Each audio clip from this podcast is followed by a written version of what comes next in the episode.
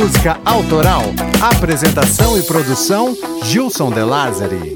Ei, ei, som. Ó, mais, mais retorno, mais retorno, Cocão. Mais agudo, mais agudo. Aí, beleza, beleza.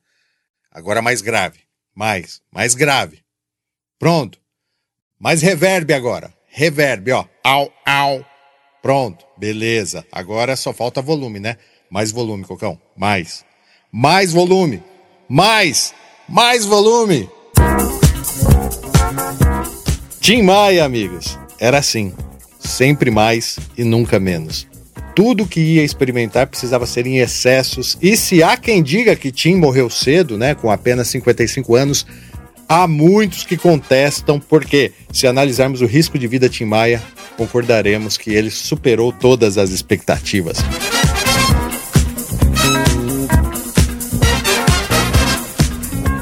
Na Tijuca, cresceu ajudando a sua família na entrega de marmitas, um personagem folclórico desde sempre, pois ninguém se atrevia a chamá-lo de Tião Marmita e permanecer no mesmo local para sofrer as consequências. Aos 14 anos, Tião formou seu primeiro grupo musical, os Tijucanos do Ritmo, onde tocava bateria. Logo, passou a cantar em grupos vocais. Tião passou a frequentar o bar do Divino e logo ficou amigo de outros ilustres futuros músicos, como Erasmo Carlos e Roberto Carlos. Juntos, eles formaram os Sputniks, um conjunto vocal. Roberto, o Brasa, passou a perna neles para tentar se lançar numa carreira solo e o Tião ficou possesso, partiu para porrada, o pessoal separou, mas sobraram ameaças. Então, decepcionado, Tião resolve seguir a sua carreira solo e com 17 anos chega nos Estados Unidos, onde ficou conhecido como o brasileiro Jean. Não por seu talento, mas sim por cometer pequenos delitos como pular a catraca do trem, roubar comida e fumar bauretes. Brother,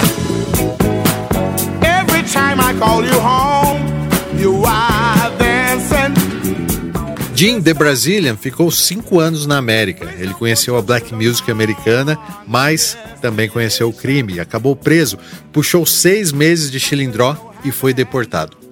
No Brasil, ele descobre que os seus amigos do Bar do Divino estavam famosos, gravando discos e tinham agora até um programa de TV chamado Jovem Guarda. Tião tentou voltar para a turma, mas, além da fama de encrenqueiro, ele era também esteticamente fora dos padrões daquele movimento que copiava a bitomania, mesmo colocando qualquer um daqueles cantores no bolso com a sua voz única, ele foi dispensado. Tião comeu o pão que o diabo amassou. Ele tinha muito para contar mas ninguém lhe dava uma oportunidade, até que o produtor Nelson Mota o coloca em contato com Elis Regina e juntos eles gravam um dueto de muito sucesso. E finalmente todos estavam ouvindo o que Tim Maia tinha para falar. These are the songs I wanna sing. These are the songs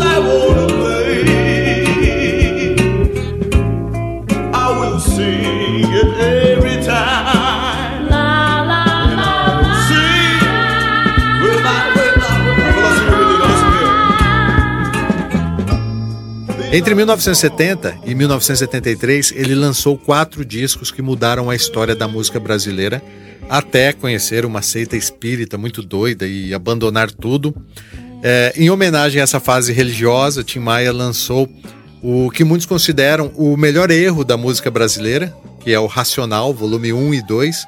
Esse maravilhoso erro de Tim Maia foi o tema do episódio 14 do Clube da Música Autoral, lançado na segunda temporada. Pois bem, agora estamos na sexta temporada, a temporada das continuações.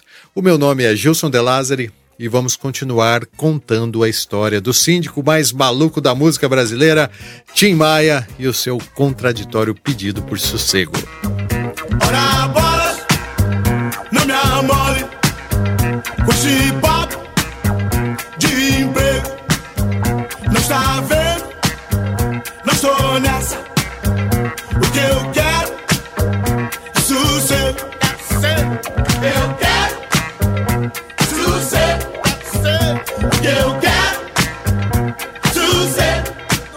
O Clube da Música Autoral é um podcast produzido em parceria com Rogério Cocão Silva e os sócios estrategistas desse clube.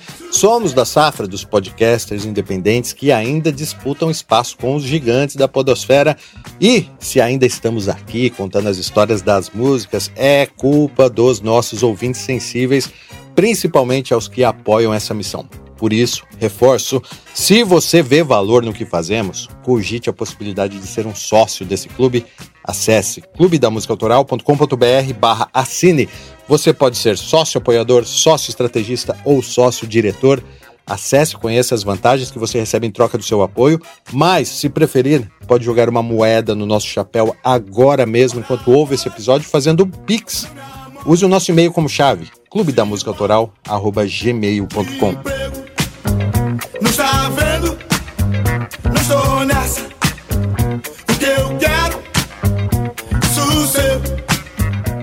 Aproveito para avisar que o clube está nas redes sociais. Se você se sentir à vontade, pode deixar um comentário sobre os episódios dessa temporada, porque os melhores serão lidos no episódio extra. Lembro também que montamos uma playlist com todas as músicas que o Cocão vai usar aqui hoje nesse episódio para você que com certeza vai ficar com saudades do velho Tim Maia poder ouvir lá de boa. O link está também no site do clube. Aliás, tudo que você precisa sobre o Clube da Música Autoral você encontra lá no nosso site clubedamusicaautoral.com.br. E antes de dar marcha nessa história de hoje, lembro novamente, tá, que esse episódio é a continuação do episódio 14 da segunda temporada, onde contamos a história do síndico até o lançamento de Tim Maia Racional. Esse que é o melhor disco, na minha opinião, por causa né, de toda a doideira que envolve essa seita, que enlouqueceu Tim Maia, mas principalmente por causa da qualidade da black music impressa por Tim Maia lá. E, cara, é muito bom. Você precisa ouvir esse episódio também. Se quiser, você pode pausar agora esse episódio aqui e ouvir aquele primeiro. Aí você vai pegar a ordem cronológica ou não. Se preferir, pode continuar ouvindo esse aqui de boa, depois você ouve aquele que vai dar certo também. Então é isso, Cocão. A partir de agora, com respeito e sem ser vago, vamos voltar à fita e continuar contando a história de Sebastião Rodrigues Maia, nosso saudoso Tim Maia.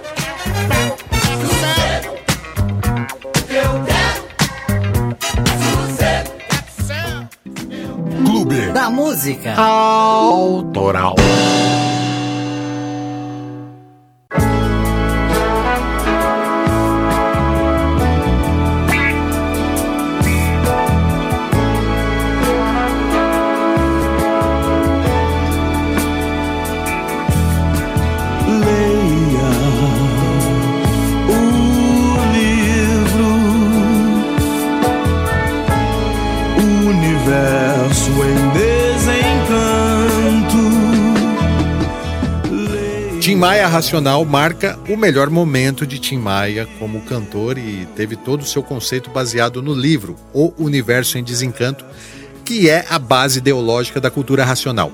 Tim descobriu esse livro numa noite de bebedeira. Começou a ler, ficou interessado, pegou emprestado e, por fim, ficou fascinado com a teoria de que somos uma raça descendente de extraterrestres e precisamos nos desmagnetizar para poder voltar ao lar. Olha que doideira. Ele levou isso tão a sério que largou a bebida, largou as drogas, é, se afastou de velhos amigos. Tim também passou a vestir somente branco e parou até de fazer sexo e de comer carne. Sua rotina se resumia em frequentar as reuniões e seguir os mandamentos de Manuel Jacinto Coelho, o criador da cultura racional. O grão-mestre varonil. Manuel, o maior homem do mundo Homem sábio e profundo, semeou o conhecimento, missionário da pureza, fez brilhar, ó que beleza, essa nova geração. Já virei calçada maltratada, e na virada quase nada me restou a curtição. Já rodei o mundo quase mudo, no entanto, no segundo este livro veio à mão. Já senti saudade, já fiz muita coisa errada. A RCA, gravadora de Tim Maia, não quis lançar um disco duplo, é, todo pautado né, na pregação de uma religião maluca. Então, Tim Maia pacificamente comprou as matrizes da RCA e encerrou o contrato. O plano era montar a sua própria gravadora independente e Tim fez isso aconselhado pelo guru Manuel, que afirmava que ele, Tim Maia, não precisava de uma gravadora, pois o racional superior se encarregaria de divulgar o disco é, cuja renda seria dividida entre os dois. Assim, Tim Maia fundou a Seroma Records, que é a abreviação do seu nome, Sebastião Rodrigues Maia, Seroma. Também era o nome da sua nova banda, e detalhe, todos os músicos tinham que estar convertidos, vestindo branco e eram proibidos de fumar até cigarro. Tim Maia decretou: agora é assim, queira ou não queira, nessa banda todo mundo tem que ler o livro.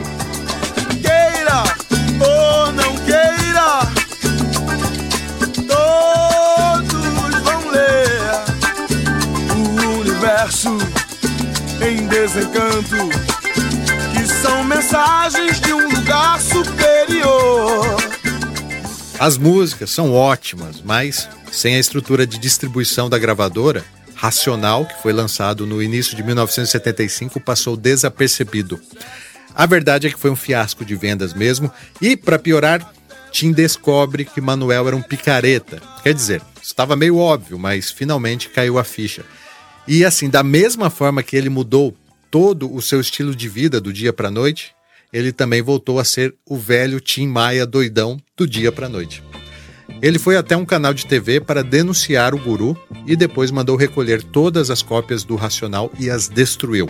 Hoje, os originais são super valiosos e mundialmente cultuados pelos amantes da black music. Mas Tim Maia morreu renegando esses discos aí. Ela partiu, partiu e nunca mais voltou. Ela sumiu, sumiu e nunca mais voltou. Após a desilusão, a grandiosa banda Seroma Racional foi reduzida a somente Paulinho guitarra, o tecladista Dom P e o baixista Carlinhos Simões. Eles ensaiavam com o próprio Tim Maia tocando bateria. Todo o esforço era para poder retomar a agenda de shows, já que Tim Maia havia abandonado o repertório mundano. Ele só tocava as músicas do Racional. Mas agora precisava retomar aos palcos mundanos e com tantos clássicos do passado, isso nem foi um problema tão difícil de resolver. Mas Tim Maia, amigos, era um cara muito louco e, em vez de procurar uma nova gravadora, resolveu seguir com a Seroma de forma independente. Ele era visionário, sim, mas em 1975 uma gravadora independente era surreal.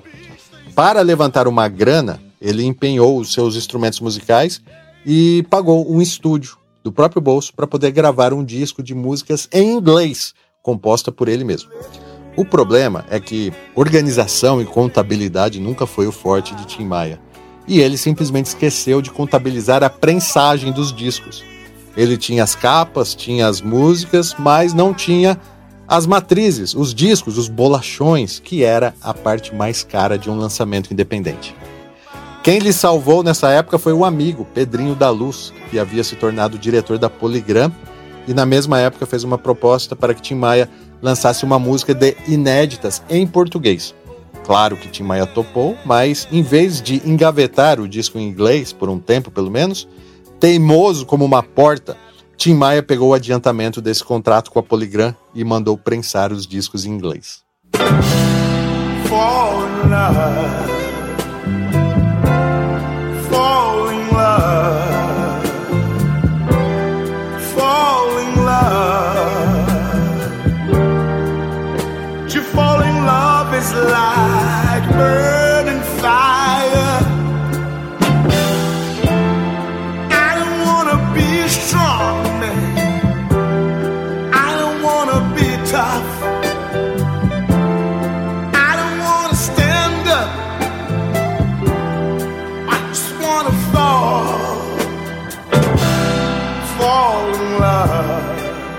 Com a autorização da Polygram, ele conseguiu lançar esse álbum em inglês pela sua gravadora independente.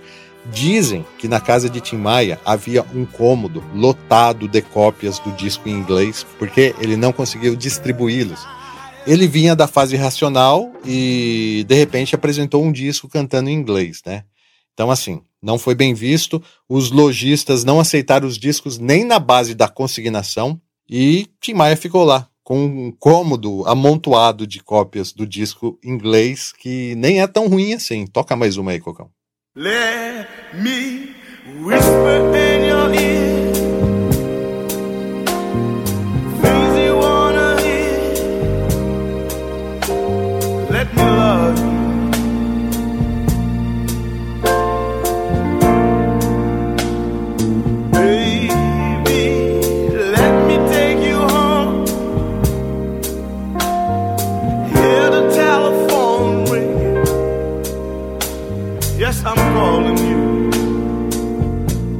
Mas estamos falando aqui de Tim Maia, amigos. Altos e baixos era com ele mesmo.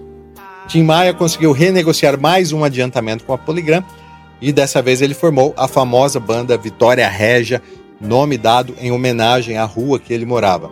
Essa banda teve inúmeras formações porque, além de ser um bom músico, para integrar a Vitória Régia, também precisava aturar a variação de humor de Tim Maia que dependendo do dia e das drogas, se tornava um cara insuportável. Boa, boa tarde. Boa tarde. Ainda bem que eu vim para passar o som. Se eu não viesse para passar o som, ficaria muito ruim. Antes de mais nada, por favor, bota agudo no bumbo, meu filho. Alô? Tim Maia era esse cara aí.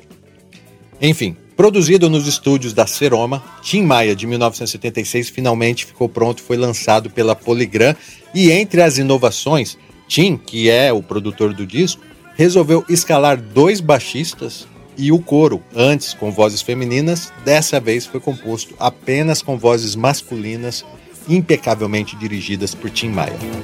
Todos dançando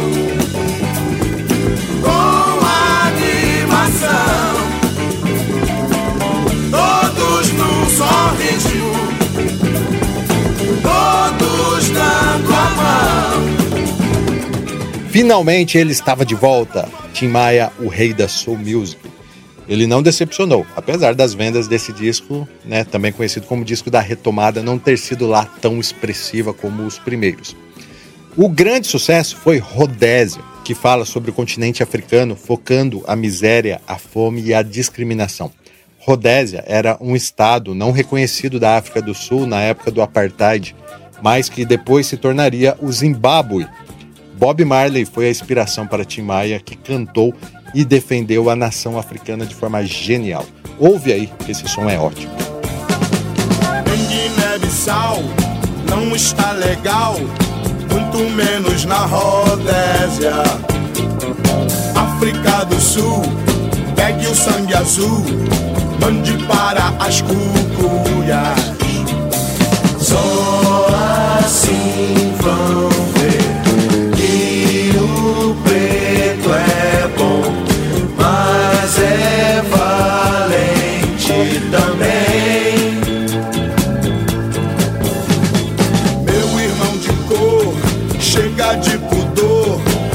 assim não é possível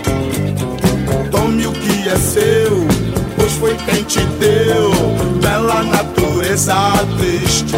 Yeah. Foi deixar pra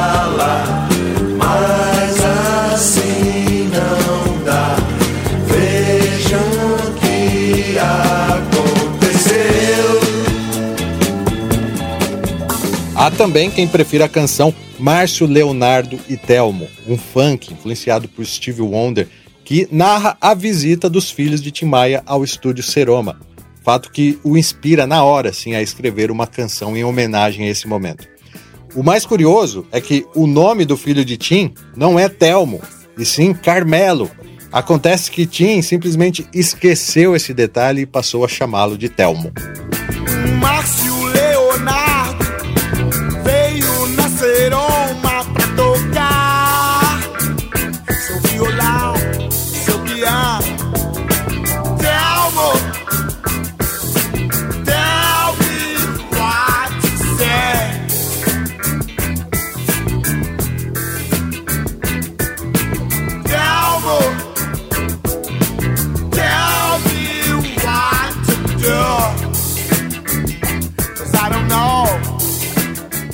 Com dinheiro na conta, como não poderia ser diferente, Tim Maia retomou a velha rotina de excessos.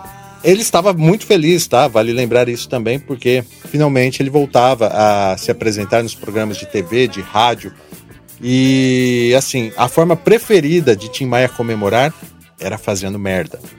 Ele comprou um Fusca 66 sem documentos, todo amassado e que enguiçava com frequência, principalmente na ponte Rio-Niterói. Tinho o chamava de perereca e o comprou por uma pichincha para ser usado pela banda e também, né, para buscar qualquer coisa que Tim estivesse com vontade de consumir, seja drogas, comida, prostitutas e os seus amigos malucos lá para fazer a festa. O problema é que na banda ninguém tinha carteira de motorista, nem Tim Maia. As histórias com o Fusca, com a perereca, são hilárias e sempre acabavam mal com a polícia enquadrando eles. Imagina também, né, um monte de Black Power dentro de um Fusca, é, andando pelo Rio de Janeiro em 1976 durante o regime militar. Então, Tim teve a ideia maluca de deixar algumas capas desse último disco dele dentro do Fusca e orientou os músicos que, para aliviar com a polícia, era necessário apenas mostrar a foto da contracapa e justificar que eles eram os músicos que estavam ali, os músicos que tocavam com Tim Maia. E depois eles presenteavam os policiais com essa capa, sem disco. E sabe o que é mais louco nessa história, cara? Nunca falhou, porque os policiais eram todos fãs de Tim Maia. Sou sentimental e ninguém percebe. Deste jeito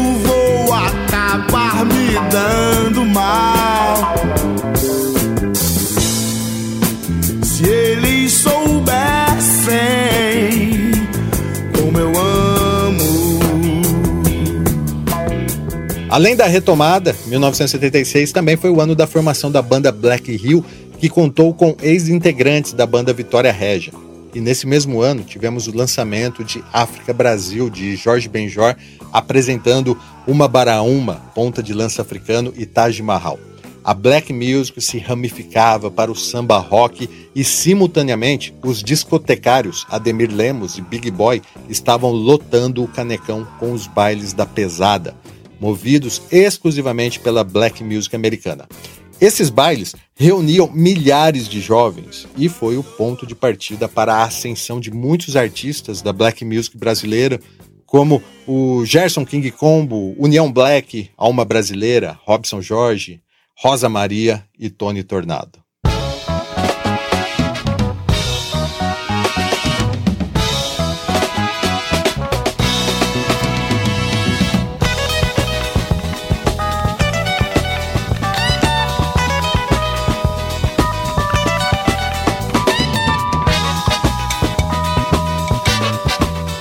Em 1977, a disco music começava a surgir no Brasil, ainda tímida e bem direcionada para a elite carioca. Tim Maia ficou de olho não somente nas músicas, mas principalmente nas drogas que embalavam as discotecas.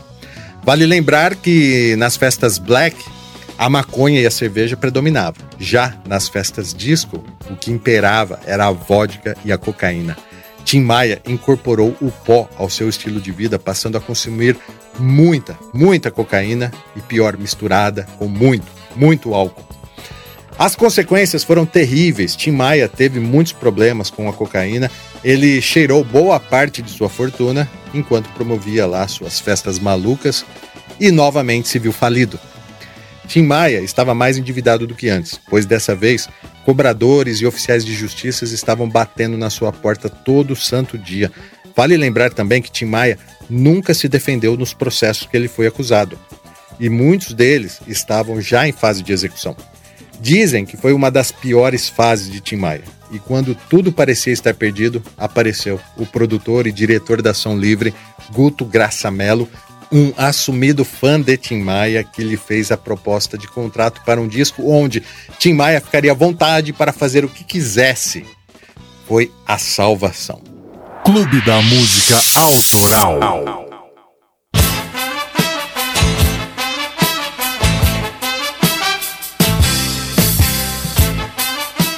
Mais animado do que nunca, Tim Maia pagou os credores mais chatos, outros, de fato, ele nunca pagou, por pura birra mesmo. e começou a produzir o um novo disco na Seroma, novamente cercado de bons músicos e, claro, do jeito que ele gostava, com muitos petiscos e muitas drogas. Tim chamava de triatol, que nada mais era do que a, a mistura de maconha, cocaína e uísque. Esse disco, de 1977, abre com Sem Você. Sem você aqui, perto de mim, sofro tanto como é ruim. Eu já não sei mais o que faço.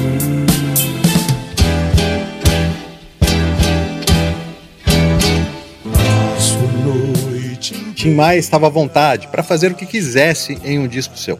Cara, aquilo tinha tudo para dar muito certo e também tinha tudo para dar muito errado. Mas o resultado final decepcionou todos. Esse não foi o grande disco que Tim e Guto esperavam. Para justificar, nos agradecimentos, Tim escreveu o seguinte, ó, abre aspas, agradecimento ao pessoal da Vitória Régia, Paulinho Guitarra, Pi, Paulinho Roquete, Carlinhos, que participou ativamente de todos os ensaios, apesar das 12 britadeiras da construção vizinha. Fecha aspas. Isso mesmo, cara. Tim Maia colocou a culpa nas britadeiras. Acontece que, simultaneamente aos ensaios desse disco, o vizinho começou uma obra onde havia, segundo o próprio Tim, 12 britadeiras batendo simultaneamente sem parar, e isso teria prejudicado o processo criativo. Existem mitos também de que as músicas foram compostas no beat da britadeira, mas isso provavelmente é folclore difundido por Tim Maia para justificar o óbvio. Ele já não vivia sua fase mais criativa ou estava sendo atrapalhado pelas drogas. Além de Sem Você, outra música que tocou nas rádios desse disco foi Venha Dormir em Casa. Venha dormir em casa, venha dormir em casa, eu te dou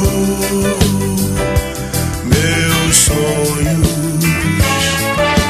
Venha dormir em casa, venha dormir em casa, te dou meu amor. Saberás. Precisamos também falar aqui da fama de faltar nos shows que Tim Maia construiu ao longo da sua carreira. Vocês já ouviram falar de algo do tipo, né?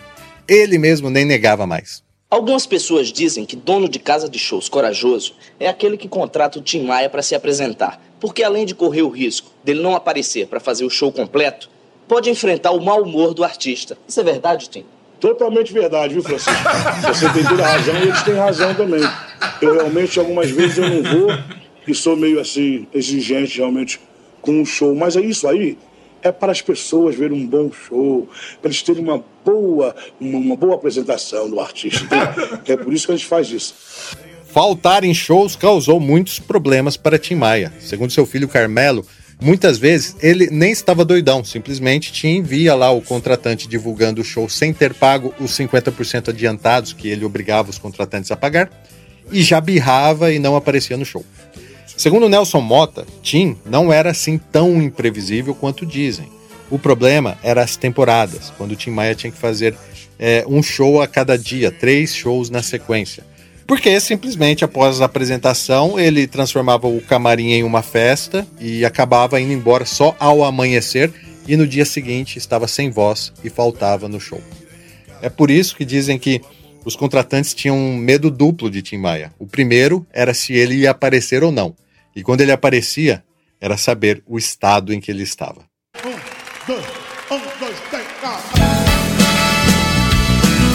Vamos falar de amor. Em setembro de 1977, Tim Maia e a banda Vitória Régia foram contratados para três apresentações no Instituto de Educação da Tijuca. Dos três shows, Tim só apareceu em um e estava doidaço. Na plateia estavam muitas famílias e Tim, sem noção, falou no microfone que se sentia muito honrado em tocar aqui para esse bando de galinhas. Cara, desnecessário, né? E nesse momento, Paulinho Guitarra, um dos principais músicos da Vitória Régia, desligou o amplificador, abandonou o palco e nunca mais voltou. Ele não suportava mais o descaso e a arrogância de Tim Maia. Paulinho foi ser o guitarrista do Cassiano, que estava em ascensão na época. Quando o inverno chegar, eu quero estar junto a ti. Dizem que Tim Maia ficou muito chateado com a saída de Paulinho, mas ele nunca se desculpou em toda a sua vida. No dia seguinte, enquanto ele fazia um lanche na padaria Paraíso, na rua Real Grandeza, o point preferido de Tim Maia, é, ele avistou um cara muito doido, de cabelos arrepiados, e lhes avisaram que se tratava do guitarrista piauiense Renato Piau.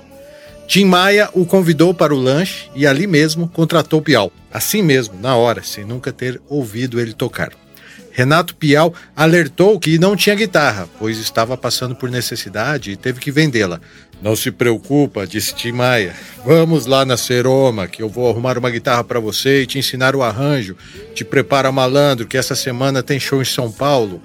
Esse tal show acabou sendo cancelado e a estreia do Piau aconteceu mesmo no Carioca Clube. Detalhe, num show onde Tim Maia levou chá de cogumelo e obrigou todos os músicos a tomar. Deve ter sido um show psicodélico.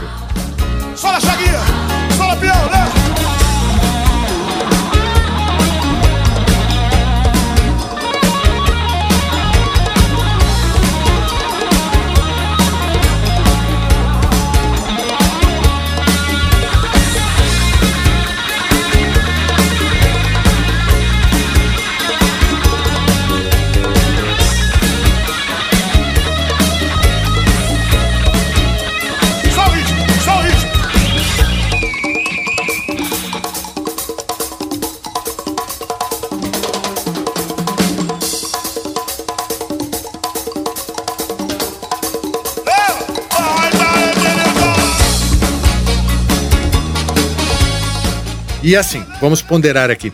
Ao mesmo tempo que Tim Maia era um baita cara arrogante, ele também se transformava no ser humano mais gentil do planeta. De repente, ele dava todo o seu dinheiro que tinha no bolso para alguém aleatoriamente. E Tim Maia gostou de verdade do Piau, tanto que o levou para morar com o tecladista Dom Pi em um apartamento que ele usava para fazer suas orgias com as garotas de programa.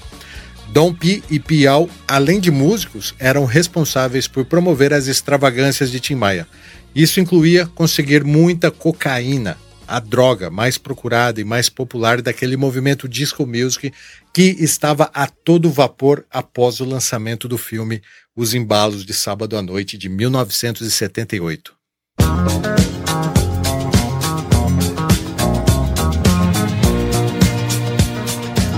Mas como Tim Maia, um cara já veterano da black music, enxergava essa invasão da disco music? Se você pensou que ele ficou bolado, se enganou redondamente. Alguns músicos, amigos de Tim, até tinham essa visão meio bairrista, porque a disco foi tão avassaladora que acabou engolindo muitos artistas nacionais que não quiseram se atualizar. Já Tim Maia se apaixonou imediatamente pela disco music e digo mais, ele brigava com quem insistia em afirmar que aquilo era música de playboy. Abre aspas, pelo contrário, dizia Tim. Isso é música negra chegando na casa dos ricos da Zona Sul, fecha aspas. Ele foi lá, fechou um novo contrato, juntou a Vitória Régia e anunciou: bora mostrar para esses branquelos como é que se faz disco music no Brasil, meu irmão. E, aproveitando a deixa, eu digo, bora rodar a vinheta, Cocão, porque a partir de agora vamos falar de Tim Maia Disco Club e Sossego. Quem é? Clube da Música Autoral.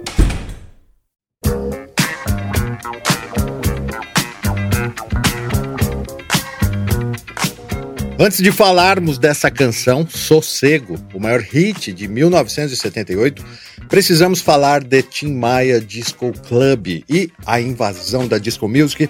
Como já foi dito, ó, desde 1976 a disco já estava no Brasil, rolando lá nas festas da High Society. Historicamente, muitos consideram que o ápice da disco music brasileira acontece em 1979, um ano após o lançamento de Tim Maia Disco Club e isso tem tudo a ver com o lançamento da novela global Dancing Days, escrita por Gilberto Braga.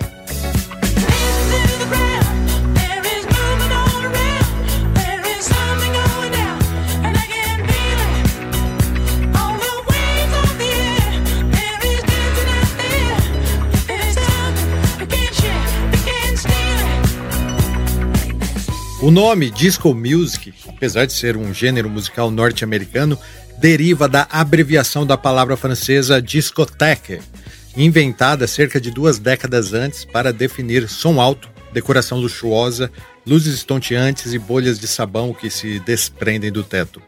Musicalmente, a disco é uma variação da música negra, principalmente da soul e da funk music, mas se difere ao agregar instrumentos considerados luxuosos, como violinos, violoncelos e metais rebuscados que flutuam em melodias refinadas, fazendo fundo para uma insistente batida dançante que vai te hipnotizando e é impossível ficar parado ao som da disco music.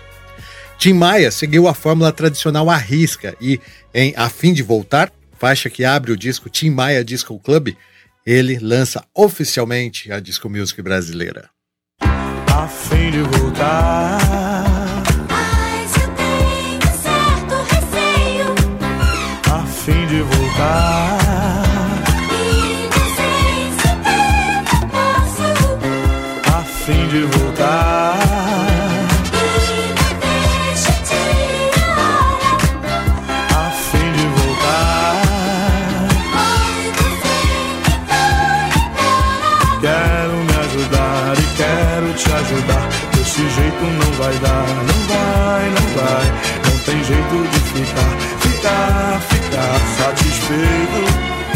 Numa legal, se você não me ajudar agora. Com exceção do vocal falsete popularizado pelos Gees, todos os elementos da disco music estão aí nesse que muitos consideram o melhor disco nacional do estilo. Tim Maia Disco Club foi muito bem aceito nas discotecas, onde até então só se ouvia músicas americanas. Lembrando que a Eurodisco chegou depois, um pouco depois, quando surgiram lá Boney M, ABBA e Donna Summer. O que embalava as boates em 1978 era, além dos Gees, claro, Gloria Gaynor, Chic, Cool in the Gang, Village People, entre outros.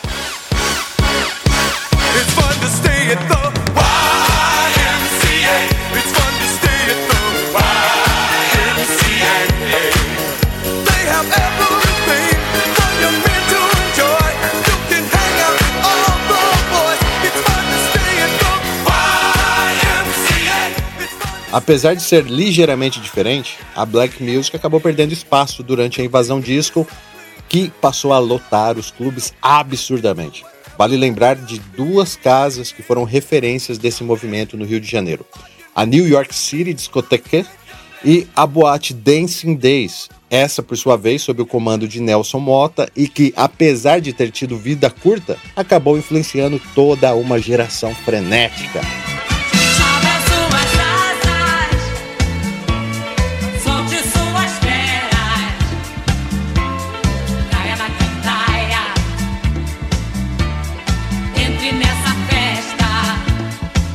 Como percebe-se, a disco music no Brasil foi um movimento apolítico, focado apenas na diversão.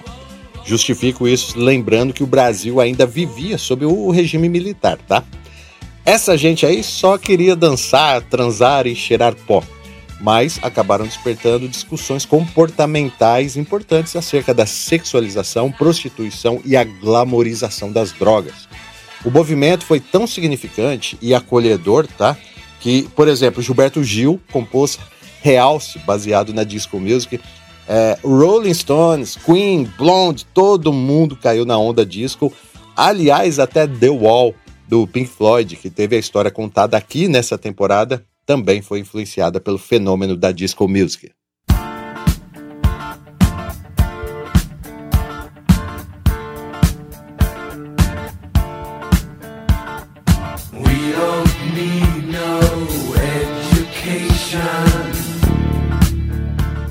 A disco music, além do envolvimento corporal, trazia muito envolvimento emocional. As pessoas queriam ir para as boates no sábado à noite e extravagar. Esse era o grito de ordem, extravagância. Tim Maia, que já era um cara extravagante por si só, olhou para aquilo e pensou: pô, tô em casa, né, meu irmão? Isso aqui é black music moderna. Isso pra época, né? O contrato para esse álbum aí, Disco Club, foi assinado com a recém-chegada Warner Music do Brasil, que estava investindo em lançamentos nacionais e já havia lançado Belchior, Raul Seixas, entre outros, né? E Tim Maia só precisou ir lá e falar que pretendia lançar um álbum no estilo disco music. É assim, ó. Tim Maia podia até ser um fanfarrão, que de fato ele era, mas ele era o cara mais indicado para explorar a disco music. Porém, vale lembrar também que ele não vinha conseguindo emplacar grandes sucessos, isso desde 1973. A Warner arriscou e, como ele gostava, entregou o adiantamento em espécie, em grana. Claro que Tim Maia fez as suas extravagâncias, mas dessa vez foi diferente. Tim estava muito focado em produzir o melhor álbum da disco music brasileira e, para isso, montou um time daqueles. Essa foi a primeira vez que Tim trabalhou com o arranjador Lincoln Olivetti, uma parceria assertiva que se repetiria nos próximos discos. Entre os músicos, Tim Maia juntou o que na época chamaram de a seleção carioca da soul music, com Paulinho Braga na bateria, Jamil Joanes no baixo, Robson Jorge no clavinete, Pial nas guitarras, dividindo os arranjos com Hildon, um grande compositor da black music, e também o recém-desempregado Pepeu Gomes, que também tocou guitarra nesse disco. Na percussão, Cidinho e Djalma Correia. No time de metais, Edmundo, Maciel, Darcy, Paulinho Trompete 1 e 2, Jorginho Juarez e Aurino. No piano Rhodes e no Hammond, eh, Lincoln Olivetti. E para finalizar, o maestro Miguel Cidra seria o responsável pelo arranjo de cordas. E detalhe, hein? Apesar da importância desses músicos, não teve um sequer que não voltou para casa sem um esporro do Tim Maia. Inclusive o maestro Miguel Cidras, que chegou a sair do soco com Tim Maia. Isso aconteceu durante a gravação da balada Pais e Filhos.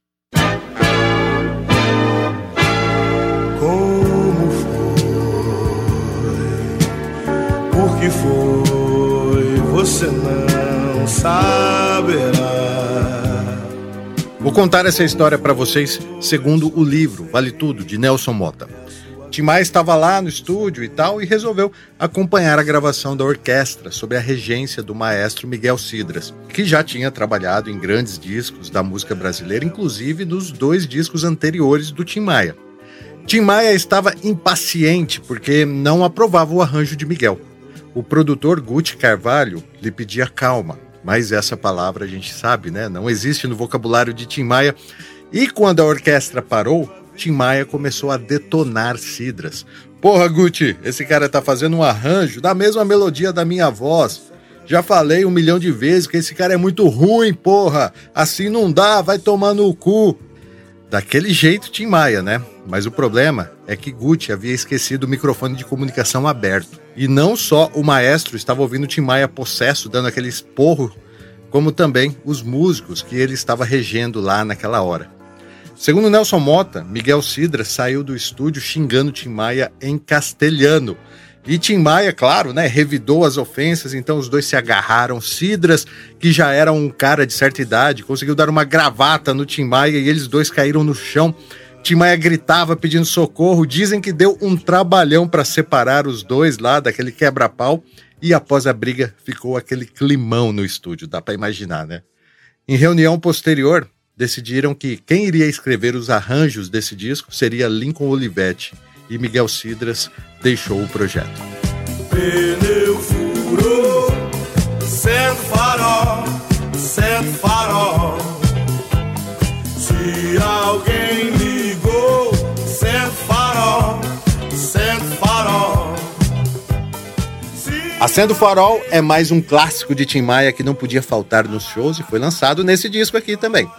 Todos os envolvidos concordam que o arranjo de Lincoln foi o grande diferencial, pois ele, diferente de Miguel Cidras, tinha sacado o que a disco music pedia e escreveu um arranjo mais minimalista que não competia tanto com a voz de Tim Maia. Deixa tocar mais um pouco, Cocão, porque esse também é o momento ápice desse disco.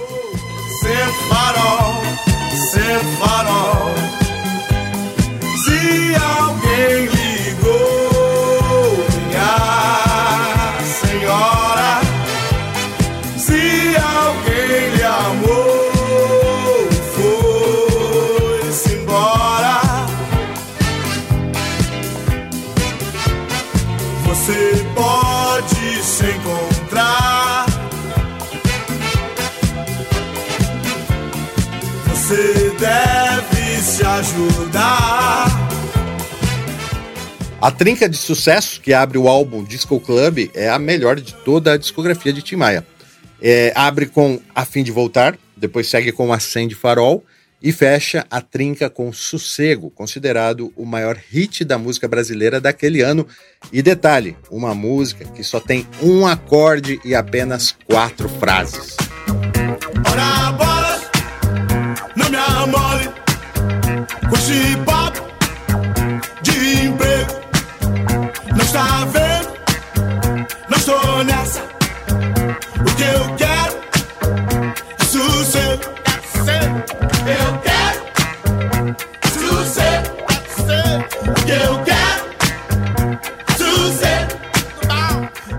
Inegavelmente, Sossego foi um dos maiores sucessos de Tim Maia, mas sobre o que ele queria falar na letra dessa música?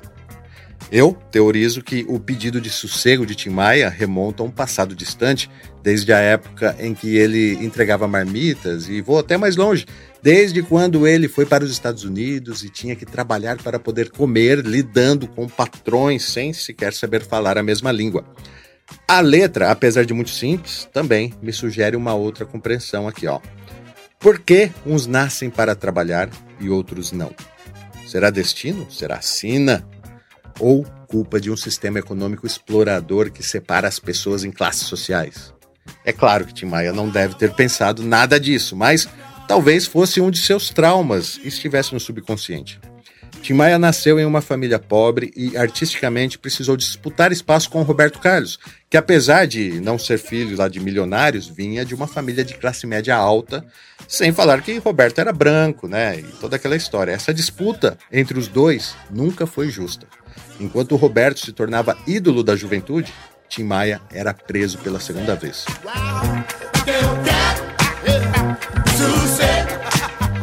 Mas Gilson, o que isso tudo tem a ver com sossego, meu filho? Tim Maia se tornou um artista rico e excêntrico, nunca mais ele precisou trabalhar nem procurar emprego na vida. Aquilo era só mais uma zoeira do velho Tim Fanfarrão. Será? Será que era só isso mesmo? No lançamento de Sossego, Tim Maia tinha 32 anos. Poucos anos atrás, em 1970, ele estava morando no Dromedário e procurava por emprego. Foi quando ele compôs Azul da Cor do Mar. A maior história doida tem por trás dessa música. Para quem não sabe, Tim Maia, sem ter onde morar, pediu ao amigo Fábio que o deixasse ficar no seu apartamento em Botafogo. Foi quando Fábio lhe ofereceu o dromedário, apelido do sofá, que ficava na sala do seu apartamento. Dromedário porque tinha duas corcovas e era impossível ter uma boa noite de sono dormindo nele.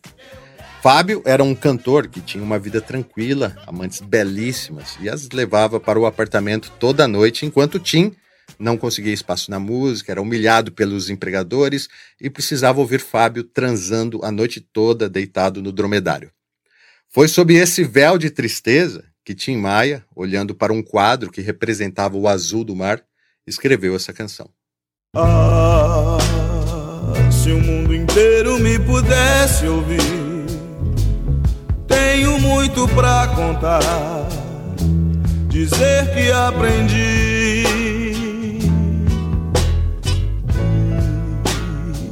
Na vida a gente tem que entender que um nasce pra sofrer, enquanto o outro ri.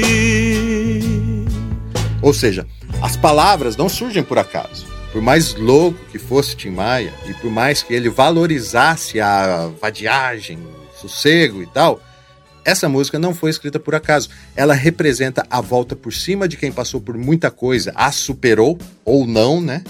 E agora quer mesmo é tirar um barato.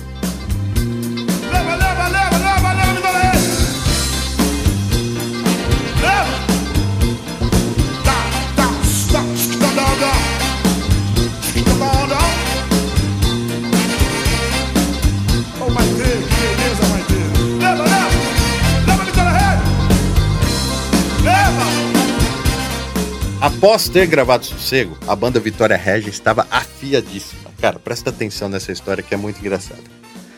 Aí, né, Tim Maia sabia que essa música seria um sucesso e queria muito testar ela. Ele estava ansioso para testar o arranjo ao vivo e o próximo show marcado seria no ginásio do Guarani, em Campinas.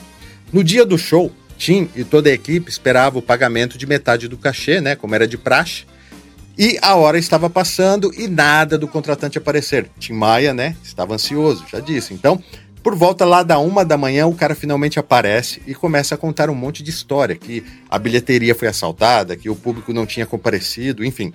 Como Tim Maia já tinha fama de faltar nos shows mesmo, o contratante falou assim: ó, vou te pagar metade do cachê e vocês não precisam se apresentar, que tal?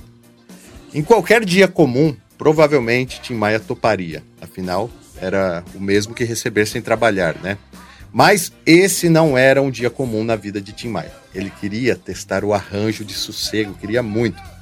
E naquela noite ele disse ao contratante que concordava em receber metade do cachê, mas que mesmo assim ele fazia questão de se apresentar. O que o contratante não havia contado ainda é que o clima no ginásio estava péssimo. Tinha acontecido muitas brigas e haviam cacos de garrafas espalhados pelo chão do salão. Como o show atrasou muito e o risco de Tim Maia não se apresentar era já esperado, começaram a ocorrer motins e as pessoas mais exaltadas estavam pedindo dinheiro de volta. Às duas e meia da manhã, Tim e a Vitória Regia chegaram no ginásio e era o momento que o público estava mais furioso. O contratante estava implorando para que Tim Maia não entrasse no palco, mas ele estava decidido, mandou ligar o som e ordenou que a banda atacasse na introdução de Sossego. Tim Maia entra no palco sob uma gritaria infernal e assim que cantou a primeira frase, uma garrafa foi jogada da arquibancada e explodiu nos seus pés. Outras se seguiram sobre os músicos, acertando os instrumentos e os equipamentos, e tão rápido quanto entraram no palco, todos fugiram para o camarim aterrorizados. Chovia garrafas sobre o palco e a turba gritava: quebra, mata, taca fogo! Os bombeiros foram chamados e tentavam esfriar a massa enfurecida com jatos de água. Protegidos por um batalhão de choque da PM, Tim e os músicos precisaram ser escoltados em camburões para serem levados vivos de volta para o hotel. Foi a única vez que Tim Maia ganhou para não fazer um show, insistiu em fazê-lo e ainda andou no banco da frente de um camburão.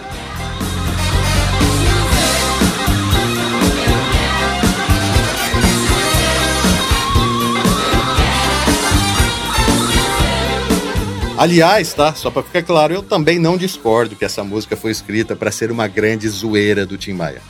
Toda vez que ele tocava Sossego ao vivo, era exatamente para tirar um barato dos compositores rebuscados da MPB. Ele anunciava: O que eu quero é sossego e um quilo do bom. Pegava o pianista. Aí o cara estuda 25 anos de violino, toca bar, Beethoven, Chopin, aí o Tim Maia convida pra tocar sossego uma nota só, dó. Aí que o. Não vou falar o nome dele, mas uma vez eu me grilhei com não, o cara que se grilou comigo. O violoncelista. Não vou dizer que foi o Peter, que é sacanagem. Ele falava, Tim Maia, só toca. E não sai daí, pô. Mas aí que é o barato, aí que é o barato, aí que é o barato.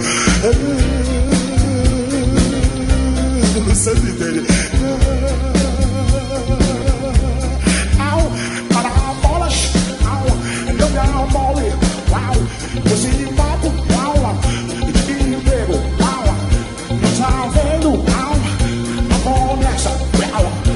quero, sucesso, quero sucesso, quero, sucesso, quero sucesso, Quem Tim Maia tentava zoar nessa versão ao vivo, segundo o Nelson Mota, era Tom Jobim. E claro, né, que Tim Maia respeitava a obra de Tom, mas ele era zoeiro demais.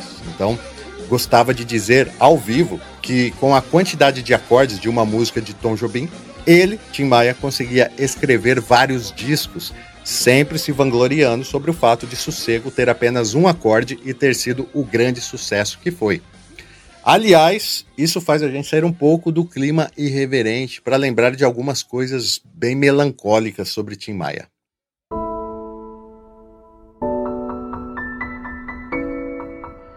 Em alguns momentos, pode até parecer que eu estou tentando romantizar o comportamento errático de Tim Maia, que de fato era um cara bem escroto, né, em vários sentidos, principalmente se a gente trouxer para o contexto atual.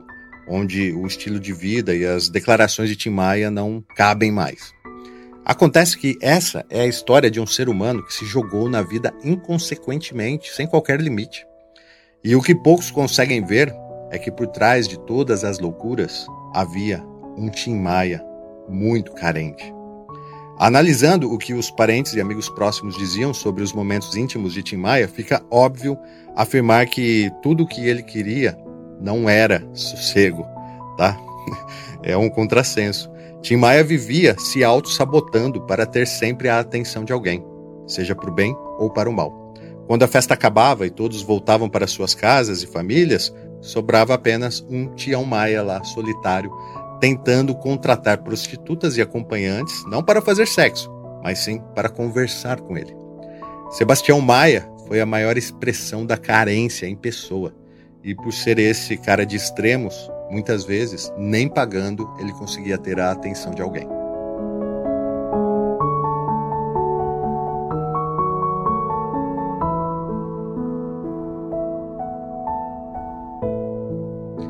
Tim não sabia lidar com a solidão, ele tinha fobia de ser preso, achava que estava sendo vigiado o tempo todo. E era nesses piores momentos de solidão que Tim recorria ao seu caderninho de telefones, ligando para pessoas aleatórias, sempre de madrugada.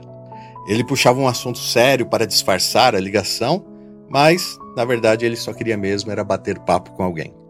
Tom Jobim, que se chamava Antônio, era o primeiro da lista e quando encontrava com Tim, ele brincava: que inveja do Ziraldo.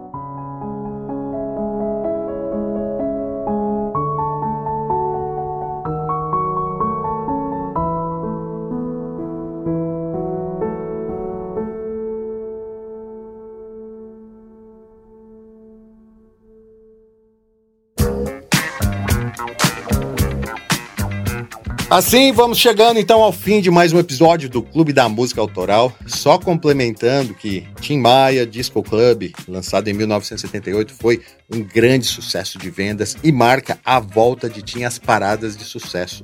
Marca também o início da parceria com Olivetti, registra a união das duas maiores bandas da época, digo Vitória Regia e a banda Black Hill. E com certeza esse é o melhor álbum da disco music brasileira e que vale a pena você parar e ouvi-lo na íntegra, tá? Lembrando também que no site do clube tem o um link para as playlists com todas as músicas usadas pelo Cocão aqui nesse episódio para você ouvir no Deezer, Spotify e YouTube. Você quer completar algo, Cocão? Jussão, então, uma outra curiosidade sobre esse disco é que ele foi relançado em 1991 com o nome Sossego. Muito provavelmente isso foi uma jogada comercial da gravadora para relançá-lo no formato de CD e ao mesmo tempo fugir da temática disco music que acabou deixando esse álbum datado. Bem lembrado, Cocão. E não só o CD. A Warner também relançou em LP, abandonando o título original e abandonando também a capa original, que era toda customizada com globos, luzes, no melhor conceito disco music. Pois é, infelizmente, por algum motivo, alguém lá achou que isso era ruim e decidiu mudar a concepção artística, que marca uma fase muito importante da carreira do Tim Maia e da música brasileira, não é mesmo? Sim, concordo plenamente contigo, Cocão. Não deveriam ter mudado, mas enfim. É, você vai também indicar alguma coisa do Tim pra gente encerrar? Jussão, olha só, eu acho que o sucesso de Sossego foi tão impactante na carreira do Tim Maia que, malandramente, no ano seguinte, ele lançou uma outra música muito parecida com ela, mas muito mesmo, parece até uma cópia de Sossego. Ela se chama Vou com Gás. E eu vou encerrar com ela para coroar a malandragem do velho Tim, beleza? Vou nessa, valeu!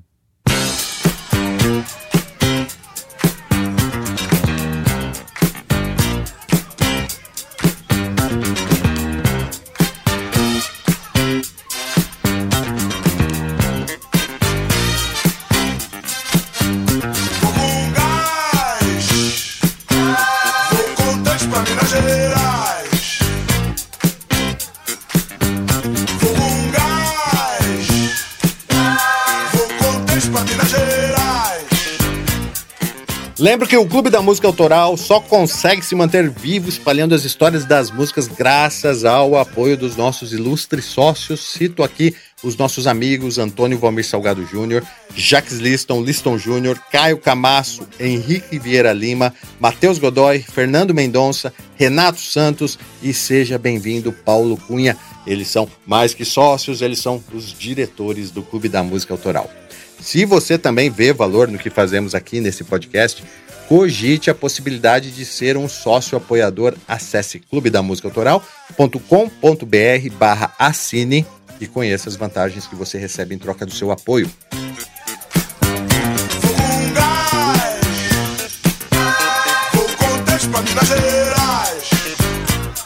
Se você curtiu esse episódio, encaminha para um amigo ou amiga que gosta de Tim Maia.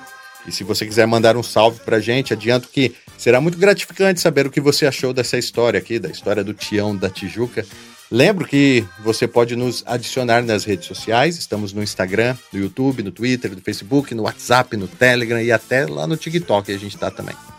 E se quiser dar aquela moral pra gente, você pode também mandar um Pix, que é aquela moeda jogada no nosso chapéu, sabe? A chave para o Pix é o nosso e-mail, clube da música autoral, arroba gmail.com.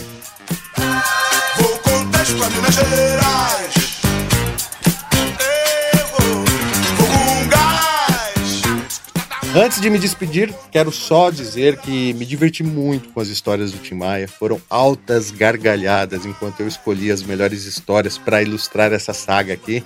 E se você ainda não leu, recomendo. Vale tudo de Nelson Mota. E esperamos um dia também, né, retomar essa saga aqui e acabar de contar a história do nosso saudoso Tim Maia. O Clube da Música Autoral é um oferecimento dos sócios desse clube. A edição e a transcrição é do Rogério Cocão Silva, a arte de vitrine é do Patrick Lima, a revisão é do Gus Ferrone e a produção é minha, Gilson De Lázari. Foi um prazer falar de música com você e até a próxima.